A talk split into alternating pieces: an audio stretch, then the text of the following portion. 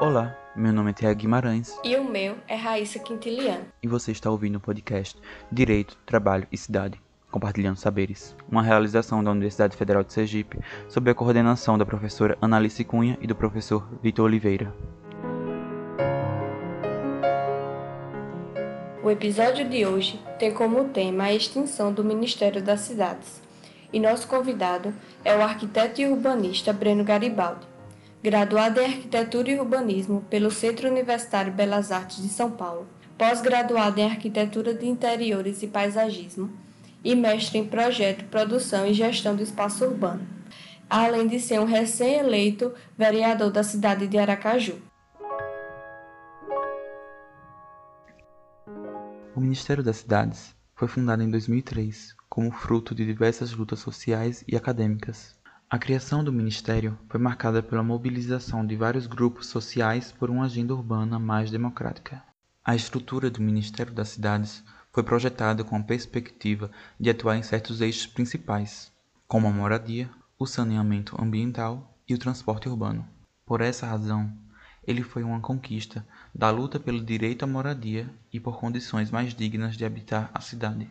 A trajetória desse ministério foi marcada por uma maior formulação de políticas públicas direcionadas às cidades na esfera federal. Assim, o Ministério das Cidades foi essencial para a aprovação do Conselho das Cidades.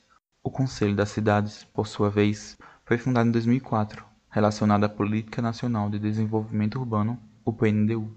Como definido pelo site do governo federal, o Conselho das Cidades é um órgão colegiado com a finalidade de estabelecer diretrizes para o PNDU e acompanhar a sua execução.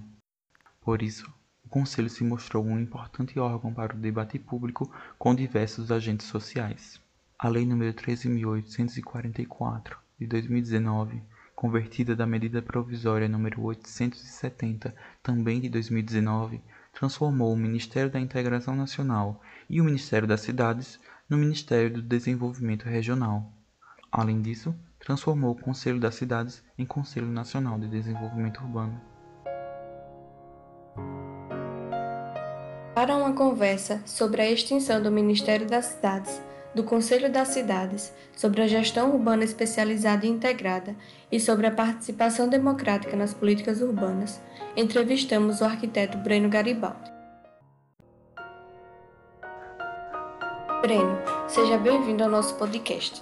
Como se encontra hoje a estrutura funcional do antigo Ministério das Cidades e Conselho das Cidades?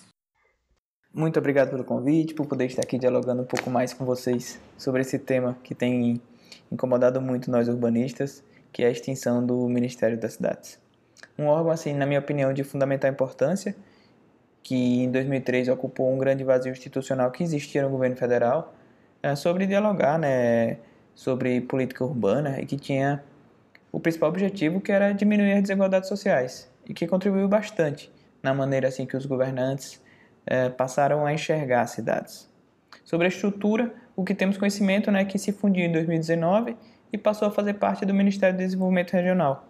E algumas das secretarias nacionais que existiam passaram a compor esse ministério, eh, que hoje conta com cinco secretarias nacionais, que são Mobilidade, Desenvolvimento Regional Urbano, habitação, proteção e defesa civil, segurança hídrica e saneamento. Como você visualiza a atual gestão da política urbana a nível federal?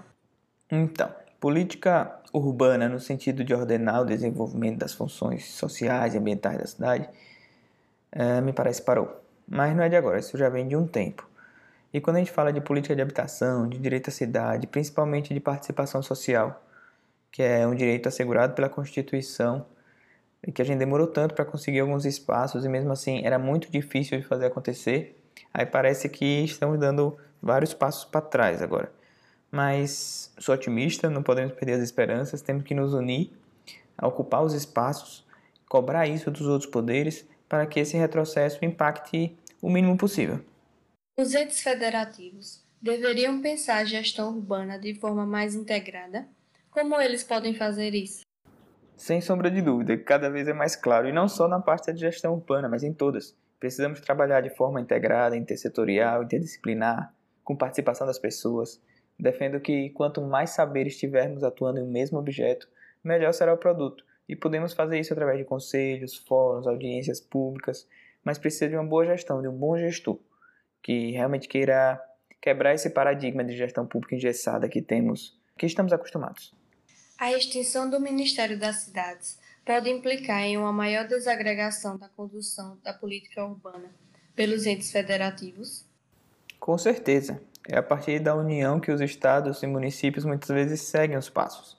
E se temos um mau exemplo de condução em relação à política urbana eh, no governo federal, é muito pouco provável que os entes menores e muitas eh, vezes para fazer algo a respeito precisa ser estimulado com investimentos, etc. Eles acabam também deixando de lado. Então isso realmente é muito preocupante. O Ministério do Desenvolvimento Regional, que recebeu as funções do Ministério das Cidades, está especializado para atender de maneira efetiva as novas atribuições? Especializado até poderia estar, se as secretarias nacionais estivessem funcionando corretamente. Não vejo o título, assim, Ministério das Cidades como um grande problema.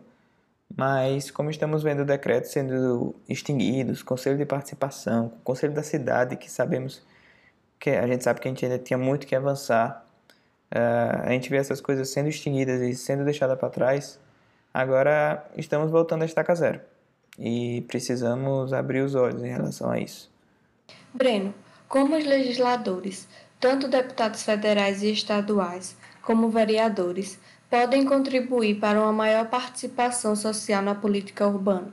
Eu acredito muito na educação política. Precisamos educar as pessoas a serem cidadãos participativos, uh, no sentido não só de fazer parte de uma cidade, mas de tomar parte por ela. E se tivermos isso na educação de base, já ajuda muito para que possamos dar os próximos passos.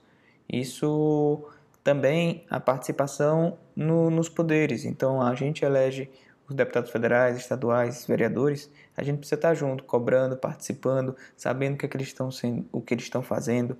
Essa educação política também de saber qual é a função de cada um, isso realmente é muito precário nas escolas. E a gente precisa levar isso para a educação de base, tanto essa educação cidadã como essa educação política. Acredito muito nisso para que a gente realmente possa possa construir um futuro melhor.